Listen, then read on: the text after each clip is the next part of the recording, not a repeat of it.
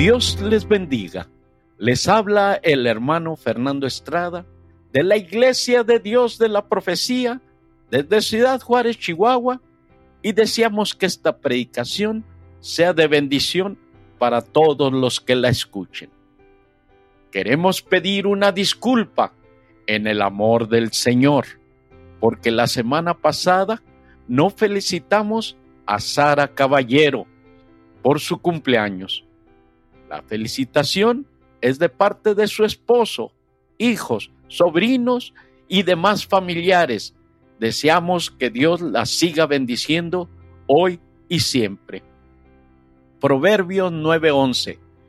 Porque por mí se aumentarán tus días y años de vida se te añadirán. Número 6, 26. Jehová te bendiga y te guarde. Haga resplandecer Jehová su rostro sobre ti y haya de ti misericordia. Jehová alce a ti su rostro y ponga en ti paz. Salmo 4, 7.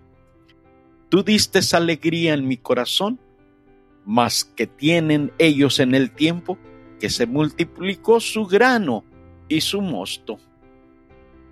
El tema de hoy es incredulidad. Marcos 9, 23 y 24.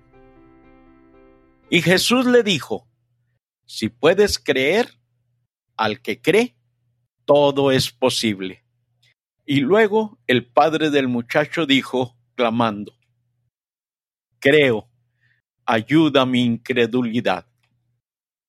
Incredulidad, de acuerdo con el diccionario secular en español, es del latín incredulitas, repugnancia o dificultad en creer algo, falta de fe y de creencia religiosa.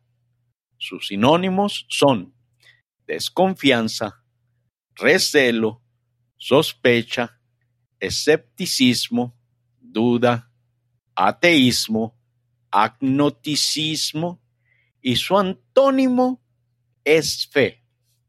Incredulidad de acuerdo con el diccionario bíblico es falta de fe. Es no decir amén a todo lo que Dios dice. No existe un término equivalente en el Antiguo Testamento. En el Nuevo Testamento, la palabra es apistía, la buena palabra de Dios para con los israelitas cuando estaban en el desierto no les aprovechó porque no le oyeron acompañada de fe. Juan 16, 9. De pecado, ciertamente, por cuanto no creen en mí. Después de la caída, la humanidad constituye una generación incrédula y perversa Mateo 17, 17. Y respondiendo Jesús dijo, Oh generación infiel y torcida, ¿hasta cuándo tengo de estar con vosotros? ¿Hasta cuándo os tengo de sufrir? Traédmele acá.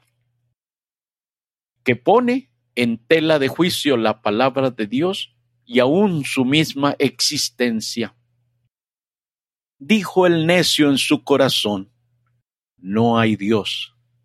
Corrompiéronse e hicieron abominable maldad. Busca Dios. Cada uno se había vuelto atrás, todos se habían corrompido. No hay quien haga bien, no hay ni aún uno. No tienen conocimiento todos esos que obran iniquidad que comen a mi pueblo como si comieran pan. A Dios no han invocado. No se trata de que el hombre sea ignorante o incapaz de creer. Dios le habla mediante la triple revelación de la naturaleza. Porque manifiesta es la ira de Dios del cielo contra toda impiedad e injusticia de los hombres, que detienen la verdad con injusticia, porque lo que de Dios se conoce, a ellos es manifiesto, porque Dios se lo manifestó, porque las cosas invisibles de Él, su eterna potencia y divinidad, se echan de ver desde la creación del mundo, siendo extendidas por las cosas que son hechas, de modo que son inescruzables. Porque habiendo conocido a Dios, no le glorificaron como a Dios, ni dieron gracias antes de desvanecieron sus discursos, y el necio corazón de ellos fue entenebrecido de la conciencia.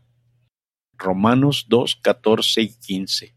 Porque los gentiles que no tienen ley, naturalmente haciendo lo que es de la ley, los tales, aunque no tengan ley, ellos son ley a sí mismos, mostrando la obra de la ley escrita en sus corazones, dando testimonio juntamente sus pensamientos unos con otros y de las escrituras. He aquí, tú tienes el sobrenombre de judío y estás reposando en la ley y te glorías en Dios y sabes su voluntad y apruebas lo mejor, instruido por la ley, y confías que eres guía de los ciegos, luz de los que están en tinieblas, enseñador de los que no saben, maestro de niños que tienen la forma de ciencia y de la verdad en la ley. Toda escritura es inspirada divinamente y útil para enseñar, para, para redarguir, para corregir, para instruir en justicia, para que el hombre de Dios sea perfecto, enteramente instruido para toda buena obra. El que a pesar de todo ello se aleja del Señor es por ello inexcusable. Romanos 1:20, porque las cosas invisibles de Él, su eterna potencia y divinidad, se echan de ver desde la creación del mundo siendo extendidas por las cosas que son hechas, de modo que son inexcusables. Por lo cual, eres inexcusable, oh hombre, cualquiera que juzgas, porque en lo que juzgas a otros, te condenas a ti mismo, porque lo mismo haces tú que juzgas. Empero, sabemos que todo lo que la ley dice a los que están en la ley, lo dice, para que toda boca se tape y todo el mundo se sujete a Dios. En realidad lo hace porque ama más las tinieblas que la luz, porque todo aquel que hace lo malo aborrece la luz. Juan 3, 19 y 20, y esta es la condenación, porque la luz vino al mundo, y los hombres amaron más las tinieblas que la luz, porque sus obras eran malas, porque todo aquel que hace lo malo aborrece la luz y no viene a la luz, porque sus obras no sean redarguidas. La incredulidad no proviene en absoluto de la imposibilidad de resolver una multitud de problemas intelectuales. Su origen es moral y espiritual. En su soberbia el hombre elige deliberadamente permanecer independiente con respecto a Dios. No quiere abandonar sus pecados o sus propias justicias y sobre todo rehúsa abdicar de su rebelde voluntad. Después de haber dado a los judíos todas las pruebas que se pudieran desear de su divinidad y de su amor, Jesús les tuvo que decir en Juan 5:20, y no queréis venir a mí para que tengáis vida. Jerusalén, Jerusalén, que matas a los profetas y apedreas a los que son enviados a ti. ¿Cuántas veces quise juntar tus hijos como la gallina junta sus polluelos debajo de las alas y no quisiste? Y envió sus siervos para que llamasen los llamados a las bodas, mas no quisieron venir. Volvió a enviar otros siervos, diciendo, Decid a los llamados, he aquí, mi comida he aparejado, mis toros y animales engordados son muertos, y todo está prevenido. Venid a las bodas. Mas ellos no se cuidaron y se fueron uno a sus labranzas y otro a sus negocios. Y otros, tomando a sus siervos, los afrentaron y los mataron. La incredulidad es algo tan antiguo en nuestra naturaleza caída que en principios se halla en todos. De ciertos, de ciertos te digo, que lo que sabemos hablamos y lo que hemos visto testificamos, y no recibís vuestros testimonio. Y lo que vio y oyó, esto testifica, y nadie recibe su testimonio.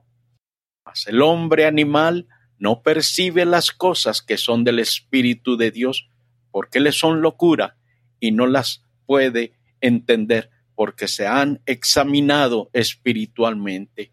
Juan 1.11. A los suyos vino y los suyos no le recibieron.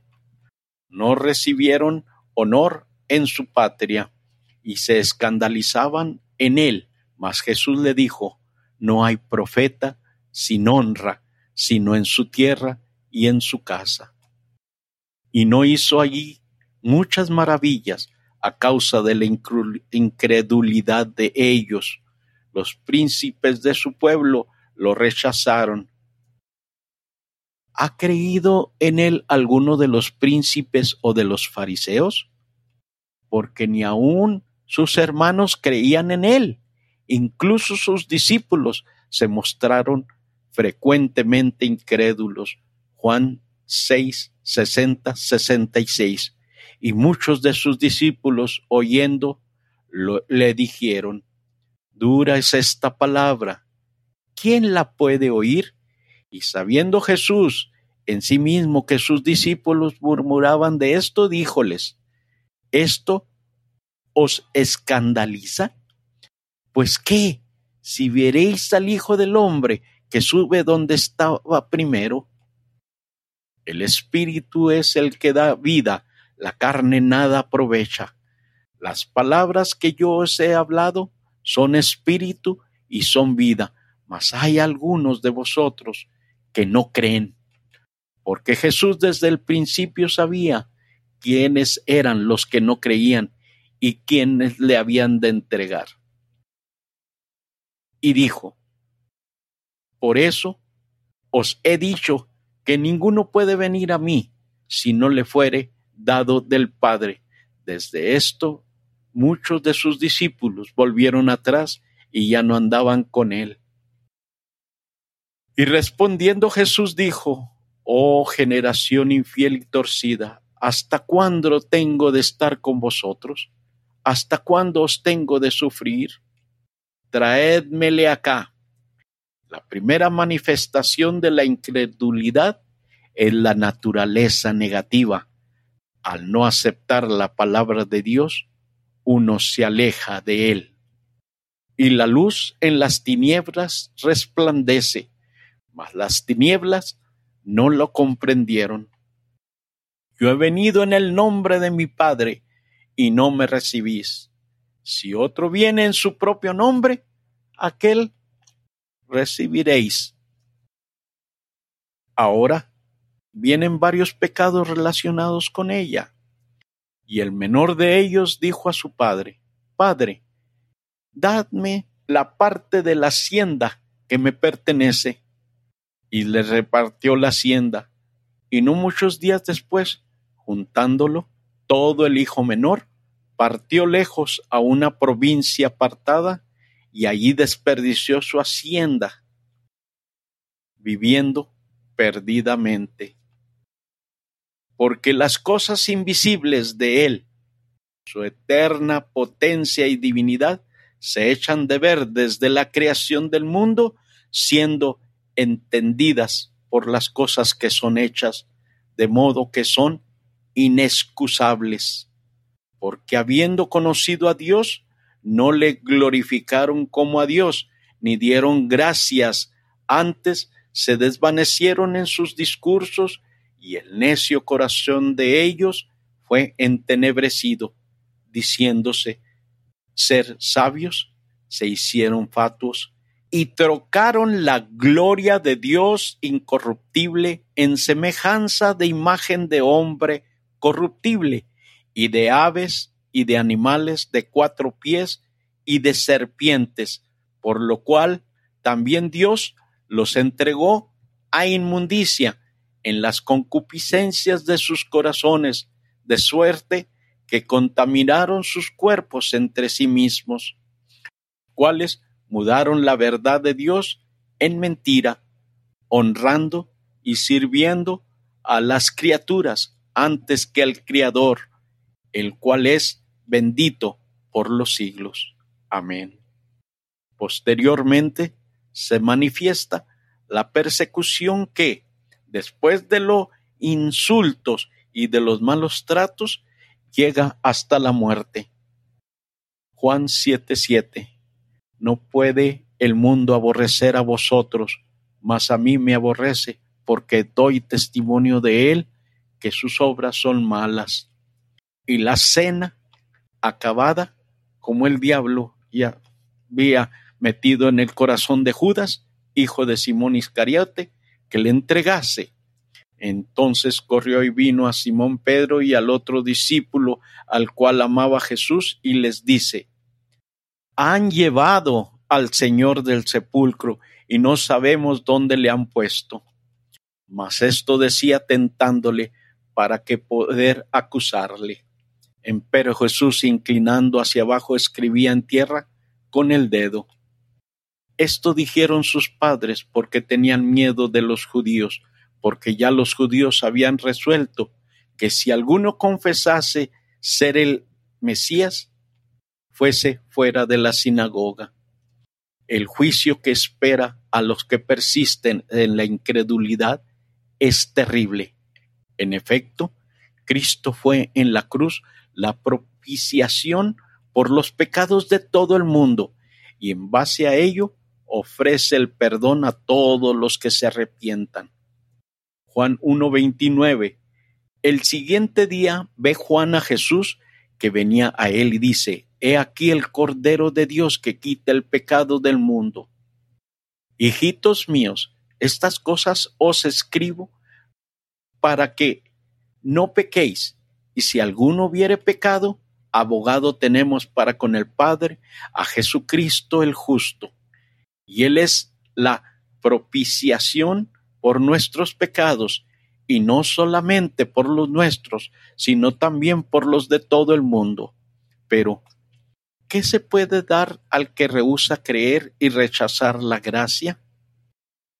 El que en él cree no es condenado, mas el que no cree ya es condenado porque no creyó en el nombre del unigénito Hijo de Dios. El que cree en el Hijo tiene vida eterna, mas el que es incrédulo al Hijo no verá la vida, sino que la ira de Dios está sobre él. Toda una generación de israelitas pereció en el desierto por cuanto habían rehusado entrar en Canaán a causa de su incredulidad. Mas, ¿con cuáles estuvo enojado cuarenta años? ¿No fue con los que pecaron cuyos cuerpos cayeron en el desierto, y a quienes juró que no entrarían en su reposo, sino aquellos que no obedecieron. Y vemos que no pudieron entrar a causa de su incredulidad. Los cobardes que nunca llegan a decidirse. Y los incrédulos son los primeros que van al infierno. Apocalipsis 21.8 a los temerosos e incrédulos, a los abominables y homicidas, a los fornicarios y hechiceros, a los idólatras y a todos los mentirosos, su parte será en el lago, ardiendo con fuego y azufre, que es la muerte segunda. Qué desventurados son aquellos a los que el Dios de este siglo les ha cegado la inteligencia, en los cuales el Dios de este siglo cegó los entendimientos de los incrédulos, para que no les resplandezca la lumbre del Evangelio de la gloria de Cristo, el cual es la imagen de Dios. Pero hay remedio para la incredulidad. Dios conoce la debilidad e incapacidad de nuestra naturaleza y desea ardientemente ayudar a aquellos que se presentan a Él con todas sus dudas y falta de fe. A Pedro, al hundirse en el agua y clamar por su ayuda, el Señor le tendió la mano diciendo, mas viendo el viento fuerte tuvo miedo y comenzándose a hundir, dio voces diciendo, Señor, sálvame. Y luego Jesús extendió la mano, trabó de él y le dice, Oh hombre de poca fe, ¿por qué dudaste? A Tomás que se clamaba, si no viere, no creeré. El Señor responde, no seas incrédulo, sino creyente, al mismo tiempo que le convence de la realidad de su resurrección. Juan 20, 25. Dijéronle pues los otros discípulos, al Señor hemos visto, y él les dijo, si no viere en su mano las señales de los clavos y metiere mi dedo en el lugar de los clavos y metiere mi mano en su costado, no creeré. Luego dice a Tomás, mete tu dedo aquí y ve mis manos y alarga tu mano y métela en mi costado y no seas incrédulo, sino fiel. Llega hasta aquel que clama y luego el padre del muchacho dijo clamando, Creo, ayuda mi incredulidad. Por su espíritu, mediante la obra de la regeneración, engendra a los creyentes a una esperanza viva. Respondió Jesús, de cierto, de cierto te digo, que el que no naciere de agua y de espíritu no puede entrar en el reino de Dios. Bendito el Dios y Padre de nuestro Señor Jesucristo, que según su grande misericordia nos ha regenerado en esperanza viva por la resurrección de Jesucristo de los muertos.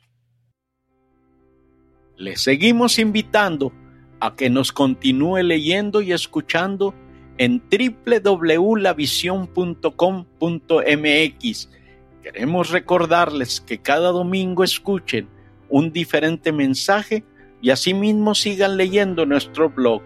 De la misma manera, les seguimos invitando a que si quieren comunicarse con nosotros, lo hagan a Armando Caballero 18 arroba gmail.com. Que Dios nuestro Padre Celestial los ayude hoy y siempre. Es el deseo y oración de su hermano en Cristo, Fernando Estrada.